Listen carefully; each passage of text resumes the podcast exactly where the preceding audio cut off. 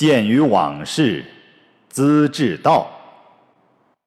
君王臣相，掩功名。立命安心，绝学技。今于万世，开太平。哈哈，又回来了啊！我们继续来讲解《资治通鉴》全本精读。在前两次课里啊，我们看到了强大的晋国立了一个新的后人，啊，一个新的国君叫智瑶。这个人优点很多，而且呢都是过人之处，才貌双全啦，文武俱佳啦，而且呢刚强果断啦。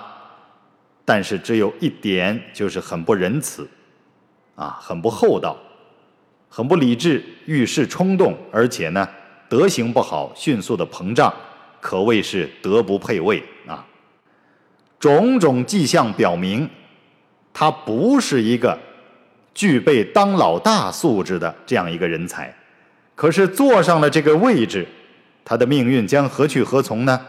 我们接下来看啊，上回讲到啊，他跟这个韩康子啊、魏桓子还有赵襄子要地。脸皮也是够厚的啊！想当初在兰台赴宴的时候，当众这个智瑶啊戏耍了韩康子和韩康子的家相段圭，那对人家很不尊重。然后这个智瑶的谋士呢，治国曾经奉劝他：“主不备难，难必至矣。”那。你不规避风险呐，你得罪了人呐，将来啊恐怕要有灾难。这个智瑶不服，那以自我为中心，说我不为难，谁敢兴之？不听话。结果呢，后来又跟这个韩康子啊、魏桓子得罪过的人，还好意思跟人家要地。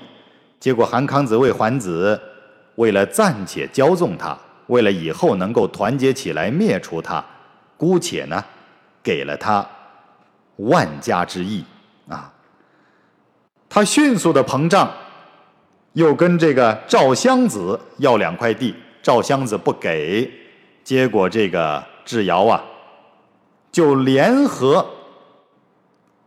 魏桓子、魏桓子跟韩康子啊，就围攻这个赵襄子。赵襄子听从父王。曾经给他的嘱咐，就投奔了晋阳，啊，把那里当做了一个投奔之地。这个智瑶很狂妄，所以上节课我们讲的话题呀，是这个竞争或者说商战是有很多套路的，是有道术的，在这个过程中啊，一定要防患于未然。在表面上有城府的人，往往是创造一团和气的局面；但是在你看不见的地方，暗流涌动。一个真正有水平的人，要善于发现隐患，规避风险，而不是一味的满足自己的一己私欲，满足自己的面子也好啊，膨胀的情绪也好啊，啊，或者是。满足自己的私心私欲啊，而不知道控制，不知道审时度势，不知道理性冷静的观察判断，那他将来啊一定会完蛋的。我们下面就看一下智瑶是如何完蛋的啊。接下来下一段啊，书接上回啊，来看三家。以国人为而冠之，诚不尽者三板。臣造产洼，民无叛意。智伯行水，魏桓子御，韩康子参乘。智伯曰：“吾乃今之水可以亡人国也。”桓子肘康子。康子履桓子之夫，以汾水可以灌安邑，降水可以灌平阳也。啊，下面还很多，咱们很多，咱们分段读啊。先翻译一下，这里呀，司马光描写的非常的生动，咱们慢慢品读啊。我曾经说过，为什么我要把原文读一遍呢？因为我们学这个国学嘛，学这个传统文化的经典呐，只知道它的意思呢，可以培养我们的理性思维啊。但是你如果不去诵读它，在感性上，在文学修养上，你得不到提高的。文言文很美呀，而且这个司马光写这个《资治通鉴》都是经过了很严谨的推敲之后精简出来的，每一个字一字一句都是有其用意的，啊，非常有内涵的，一字一句都有它特别的用意。所以说，我们要认真分析，还要认真的去感受字里行间的那份辛勤的付出，啊，所以每次呢，我都要认真的读一遍，让大家感受一下文学色彩啊。好了，翻译一遍。三家以国人为而冠之。三家是哪三家呀？就是这个智瑶、韩康子和魏桓子。赵襄子不是不给他地吗？那么，智瑶呢，就联合啊，捎带着这个韩康子和魏桓子啊，他们三家就去攻打赵襄子。赵襄子不是投奔了晋阳嘛？于是这三家呀，就来围困晋阳了。智瑶、韩康子和魏桓子三家呀，围困晋阳，怎么打呢？他们引水灌城啊。引这个水呀，往城里边倒灌啊。三家以国人为而灌之，城不进者三板。这个城墙的最高处啊，从上往下，只差三板的地方没有被水淹，三板往下都被水淹了。三板是多少啊？一板在那个时候啊，大概。是两尺，三板呢，大概是六尺，也就是这个城墙啊，从上往下约六尺的地方还没有被水淹啊，再往下全都被水淹了。所以说这个水呀还是很深的啊。沉造铲挖，民无叛意，水很深呐，城墙上往下六尺。以下的地方全都被水淹没了，这个锅呀、灶台呀，都沉在水里了，都泡塌在水里了啊！铲挖，而且这个水里啊，还长出了青蛙，甚至长出了这个鱼虾等等水生物。这说明什么呢？说明这个啊，这个大水灌城啊，有些时日了，起码有好几天了。不然怎么会长出了这个青蛙呀、水生物啊，是吧？而民无叛意，而人民丝毫没有背叛、叛逃的意思。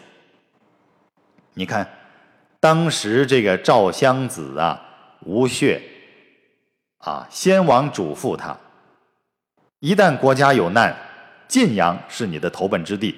他听话了，听话了，果然。那这个地方因为那个尹铎呀，曾经减轻赋税，啊，气氛很宽松。你看，虽然被泡在了水里，整个城长出了鱼虾，长出了青蛙，已经有些时日了，但是人民呢依然没有叛意。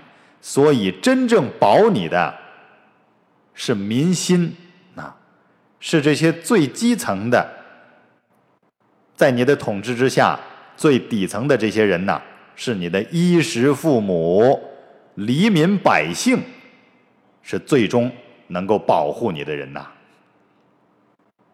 因为他们跟你呢完全不一个阶层，也丝毫没有什么利益的争执，支持你就是支持你，反对你就是反对你，民心所向才是大势所趋啊。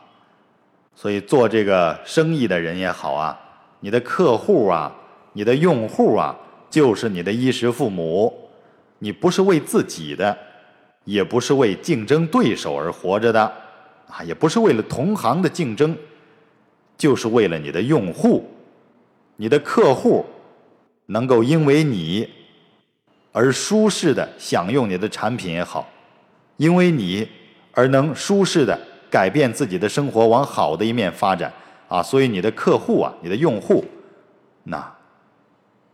你的人民，你的黎民百姓，才是你最终决定你成败的最坚实的力量啊！智伯行水，为桓子玉，韩康子参乘。这个智瑶啊，就来巡视水势怎么样了？大水淹城啊，他来查看水势。魏桓子啊。为他驾车，韩康子呢站在右边陪乘，那参乘就是在右边啊陪乘。你看这个智瑶啊，还是这么的跋扈是吧？他坐着车，魏桓子给他驾车，韩康子在右边陪陪乘。你看，这个智瑶查看了水势啊，就非常有感慨的。自言自语的说：“吾乃今之水可以亡人国也。”智瑶自言自语的说：“哎呀，我今天才知道，原来这个水可以使人家的国家灭亡啊！”不经意间说了这么一句话，这时候司马光描写的特别生动。他说了这句话以后，桓子肘康子。康子吕桓子之夫，听到智瑶这么说，这个魏桓子啊，就偷偷的用胳膊肘啊碰了碰这个韩康子。韩康子非常会意呀，也踩了踩魏桓子的脚。哎，两个人非常的默契，他们同时想到了一个问题，想到了什么问题呢？以汾水可以灌安邑，降水可以灌平阳也。他们很默契的同时想到了，可以用汾水来灌魏国都城安邑，可以用这个降水呀来灌韩国的都城平阳。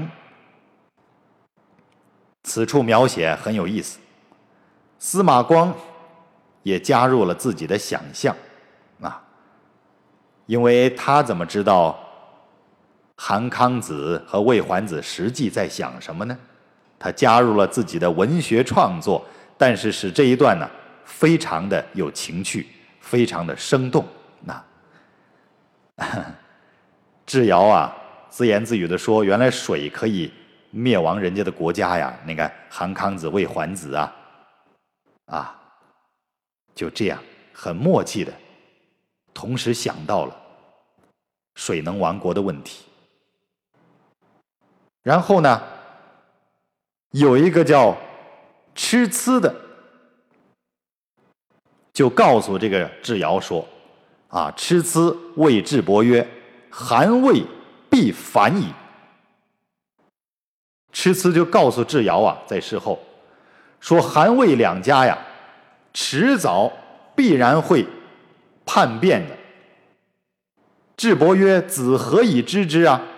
智瑶问：“你怎么知道啊？”这个痴痴就说呀：“以人事知之，凭人事而知。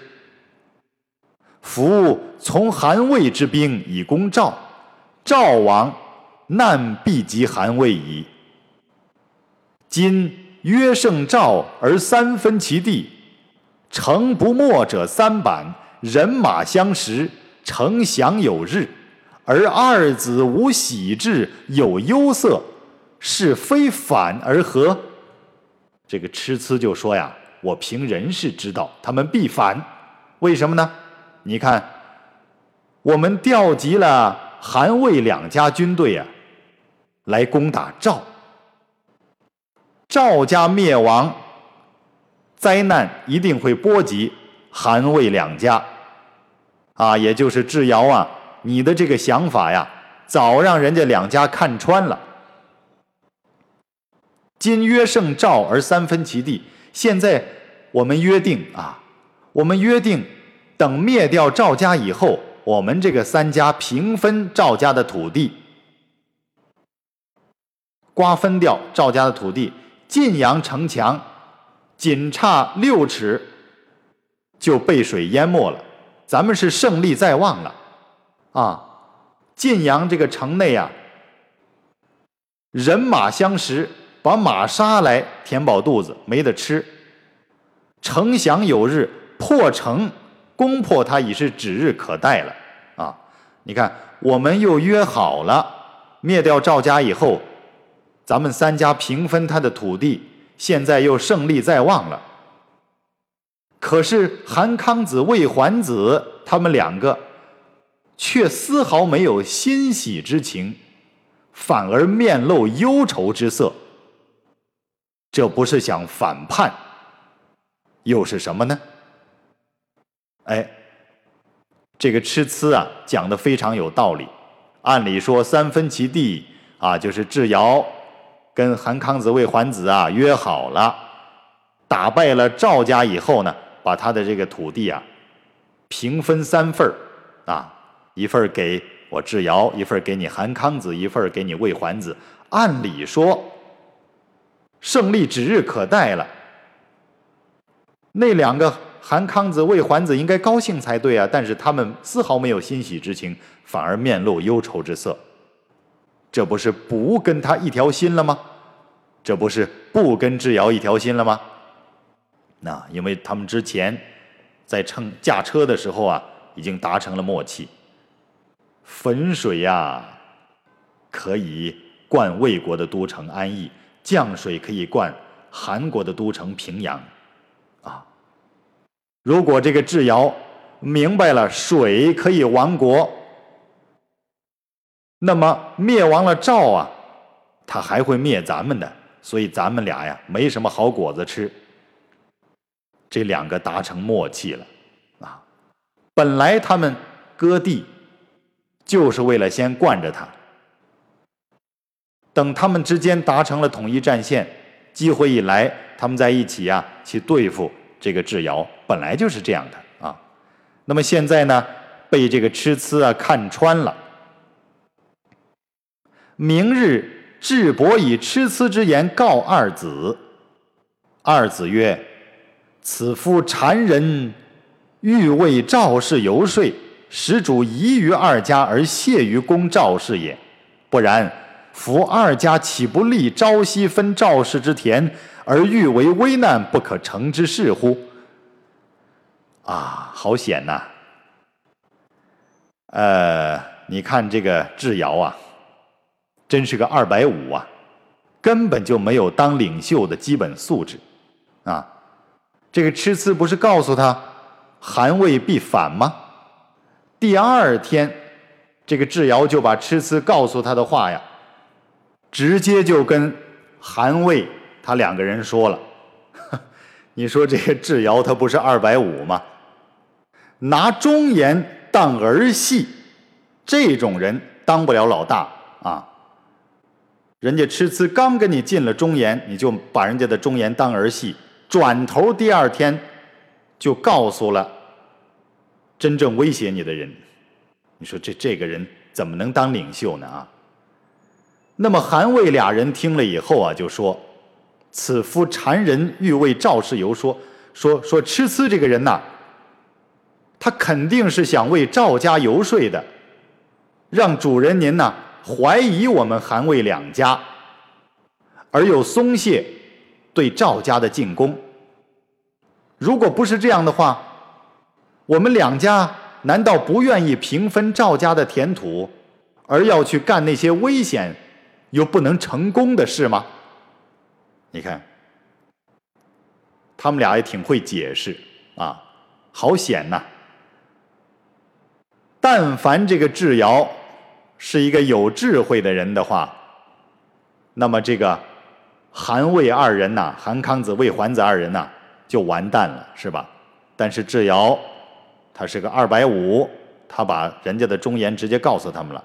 那么这两个人又解释，解释的理由也很充分，啊，说那个持疵啊，是为赵氏在游说，让你的注意力转移在怀疑我们两家身上，而懈怠于继续攻打赵氏。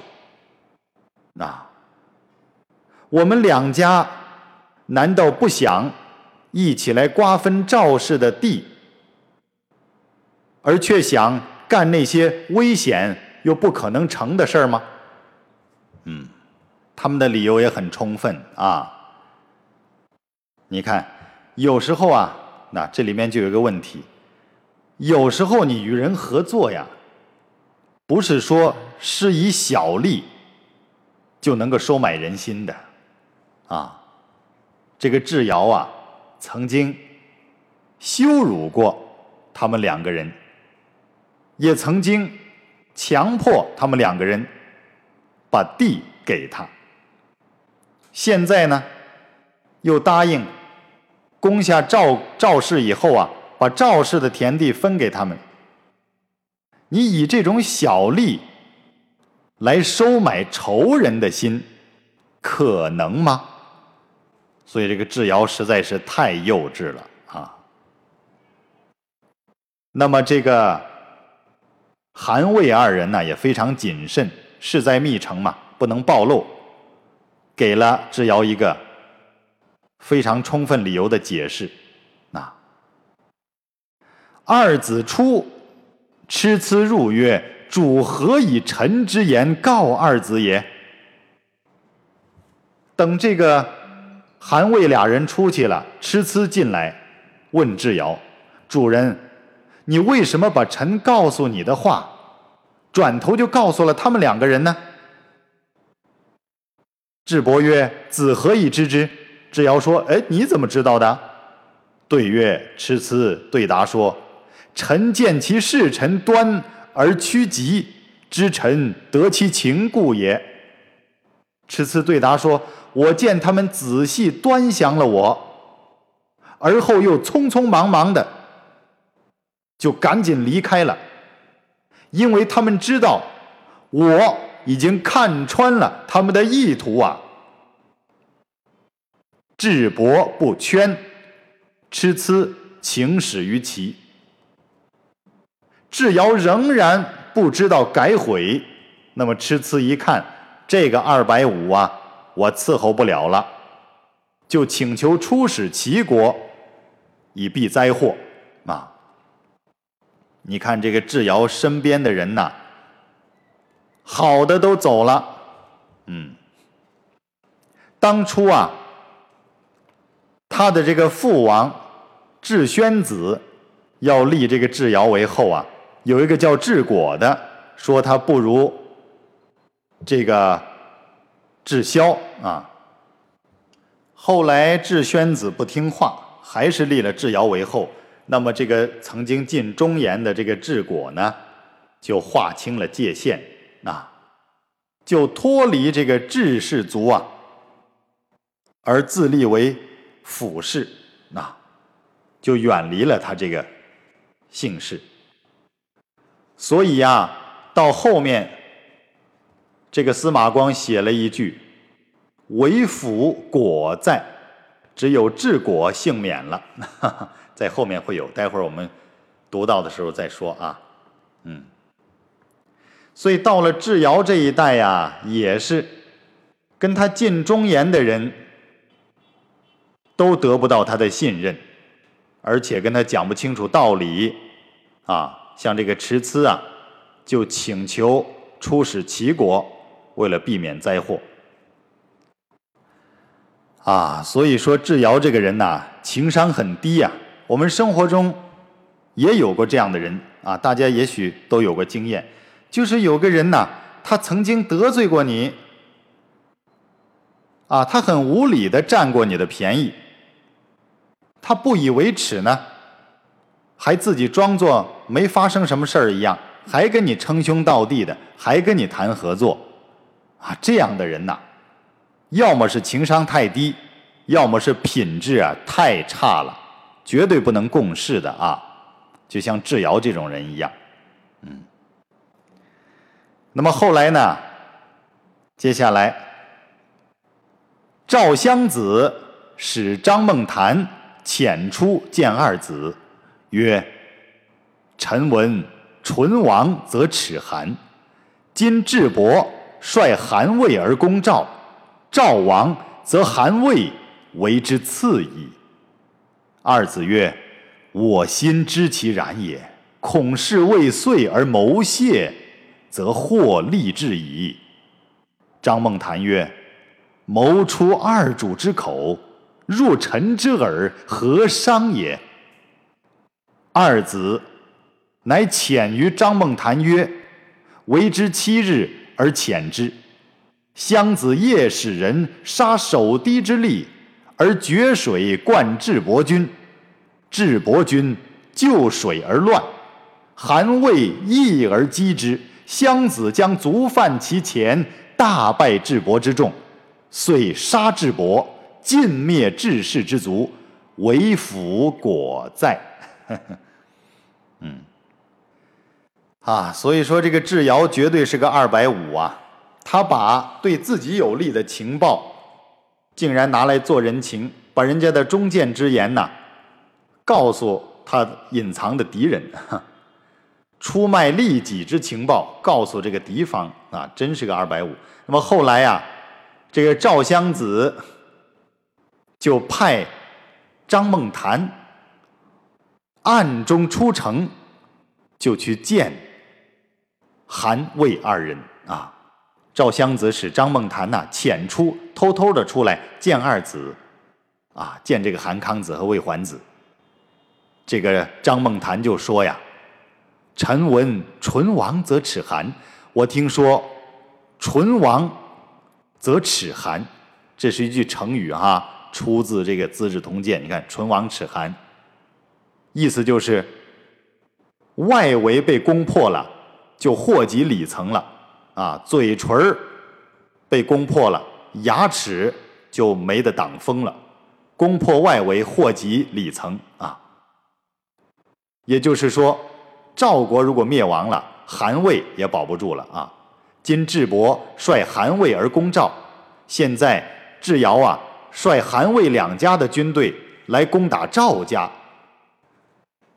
而赵家灭亡了，也就该轮到韩魏了啊！赵王则韩魏为之次矣。一旦赵亡了，那么接下来。就是韩和魏了。二子曰：“我心知其然也。”韩康子、魏桓子说：“呀，我们心里当然知道，必然是这样的了。恐是未遂而谋泄，则获利至矣。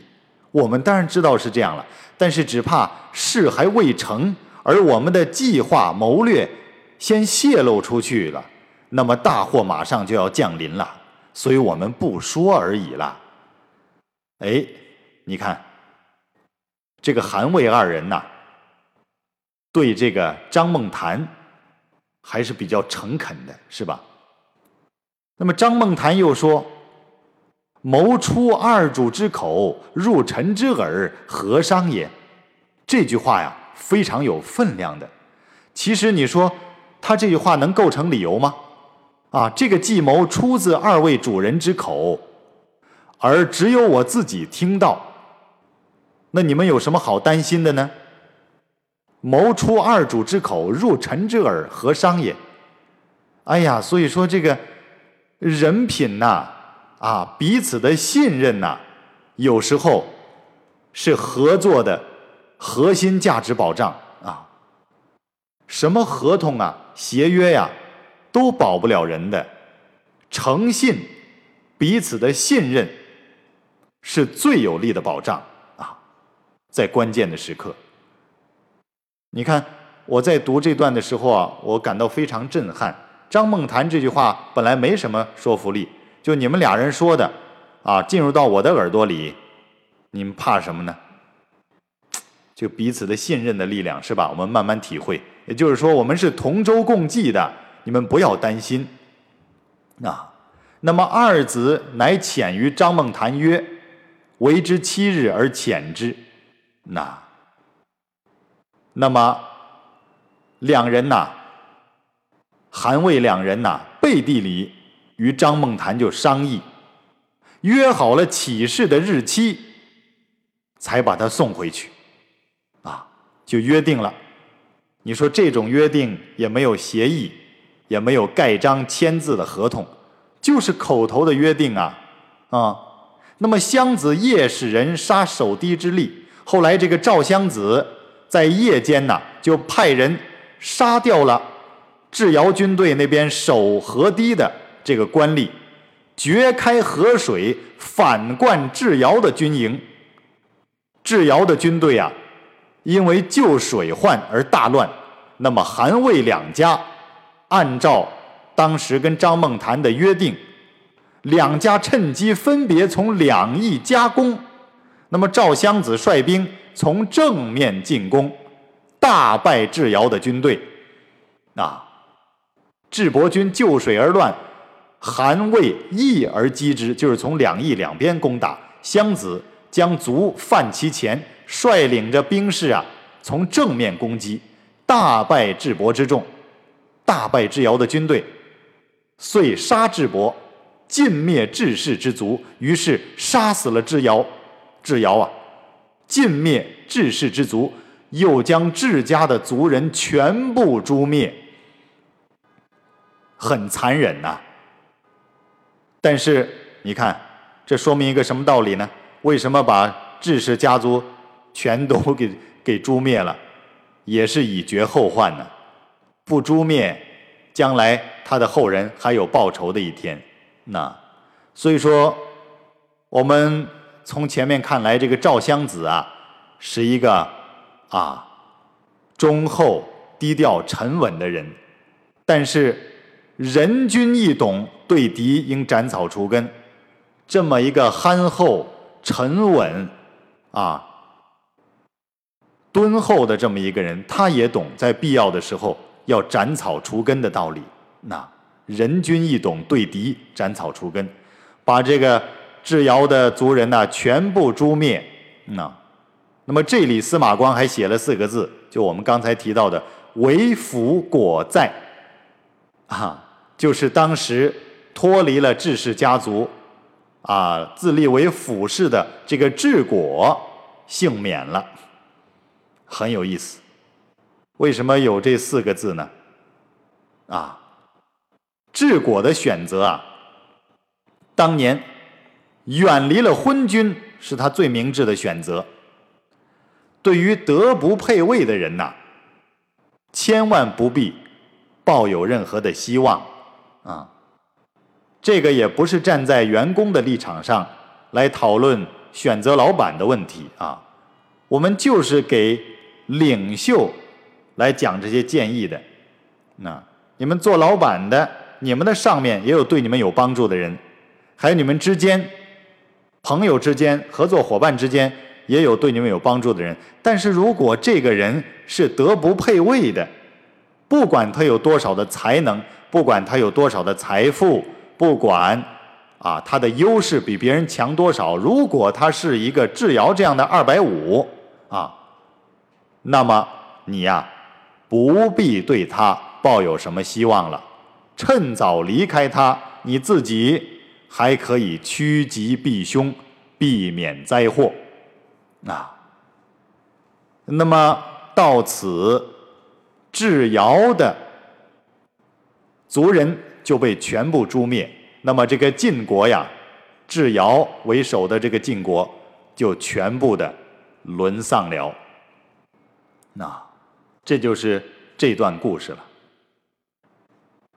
在接下来呢，司马光在讲完了这几段故事以后。就开始讲道理了，啊，这些故事啊算是通鉴，嗯，前车之鉴呐，通通都是前车之鉴，像一面镜子一样让我们参考的。然后接下来了，他就说一些资治的理论了，啊，鉴于往事，以资治道。他这些理论呢，咱们下节课再讲。我们先总结一下今天的内容，嗯，就是。这种德不配位的领袖，迟早有他覆灭的一天。在这里讲这个话呢，没有任何的倾向，也不是在诅咒谁。我们回忆一下之前两节课，还有今天这节课关于智瑶的描述。啊，除了他德行有愧以外，他是一个很有魅力的人，近乎完美的人，但是最终败于人品。啊，所以一个人呐，当老大的一定要有。当老大必备的素质，就是这种勤恳、低调，啊，审时度势的能力，还有为人处事啊，要考虑别人的感受，要注意自己言行的尺度，这都是当老大的必备素质。智瑶这个人恃才放旷、贪得无厌，那迅速的膨胀，明明占了别人的便宜。啊！又剥夺了别人的尊严，还居然好意思跟人家称兄道弟的，还要一起来瓜分赵家的土地，啊！瓜分赵家的土地，能够弥补他曾经占有别人家的土地那个有失尊严的伤痛吗？那他把别人的土土地啊强行的要过来，然后又约人家一起攻打赵国。啊，又约定把赵国的土地分成三份，所以这个人他是没有原则的，是一塌糊涂的。他还把忠臣给他进谏的忠言啊，那些对他有用的情报，可以说是军事机密啊，转脸就告诉他自己的敌人，隐隐含的这个潜在的敌人。所以这个智瑶这个人，他是一个。啊，没有理智的，没有情商的，啊，每天只是在消耗自己的福报，那活在自己的自我感觉之中，不顾他人的感受，不顾大局。如果你赶上了这样的人，劝你啊，还是像智果一样，早一点离开他们为好。这样的人呐。你不要希望他有一天会改变，如果你愿意容忍的话，你就容忍下去。但是他绝对不会改变的。我们生活中也不乏有这样的人啊。如果一个人超过了三十岁，他的很多习气毛病是不可能改变的。你如果能忍就忍，不能忍赶紧远离。远离了他以后啊，你将来还不会受到他的连累啊。这就是智瑶的故事。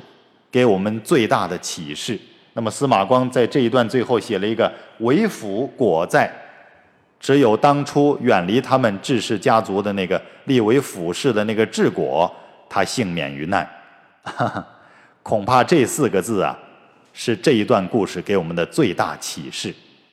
那当然了，在接下来他讲了更深刻的道理，就是对于人才的选用啊。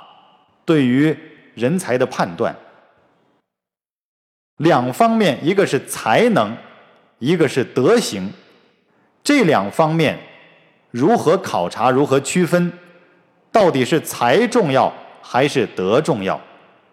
才和德，它在不同的比例上可以分出不同的啊人才，就是说才和德呀。才的比例和德的比例，它占有的比例不同，那么这个人才到底是什么样的人，就由才和德的比例不同而可以被你区分开来看待的啊。像圣人呐、君子啊、愚人呐、小人呐等等，这都是才和德在他这个人的生命体中占有不同的比例，而我们可以量化。来考核、来判断一个人他到底是哪一类人啊？呃，突然想到，在朋友圈里啊，流行过这么一句话，这么一段啊：欣赏一个人呢，始于颜值，敬于才华，合于性格，久于善良，最后一句是忠于人品。哈哈啊，就像这个智瑶一样，除了品质不好之外，其他都是很值得令人欣赏和羡慕的。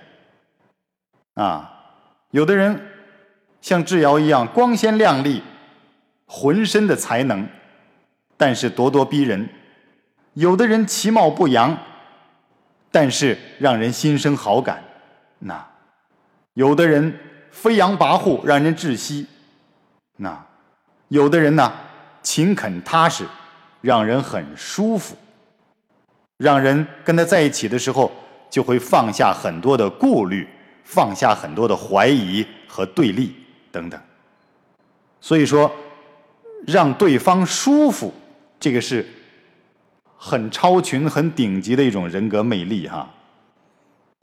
当年这个孔子啊，有个弟子叫子夏，他评价这个孔子说。说这个孔子望之俨然，及之也温。那看起来俨然不怒自威，但是近距离接触啊，却感到非常温文尔雅。哈哈，君子如玉嘛。那让人不舒服的人呐，慢慢的自然会众叛亲离的。那种人格魅力很高的人呢？情感也很丰富啊，也不会很麻木啊。但是他懂得内敛，啊，他有一个温情善良的品质，由内而外的散发出来一种高贵的气质啊。做事讲道理，很细腻，为人处事待人接物啊，很有分寸。那一个举动，一个眼神，让你感觉到非常舒服，非常的温暖。这是一种智慧，也是一种文化修养的软实力啊！这种软实力可遇不可求，非常珍贵。所以我们在找合作伙伴的时候，那在招员工的时候啊，要善待这种人。他的才华隐于内在，外在透露出的是一种谦卑啊，一种恭敬。或者说一种不卑不亢，他为人处事总有一种敬畏的心理，在约束着自己。那严以律己，宽以待人，这种人是好的。我们生活中也许会有一些人，他很讲究，但是很矫情。他自己的相貌、生活啊，小细节都做得很完美，追求极致。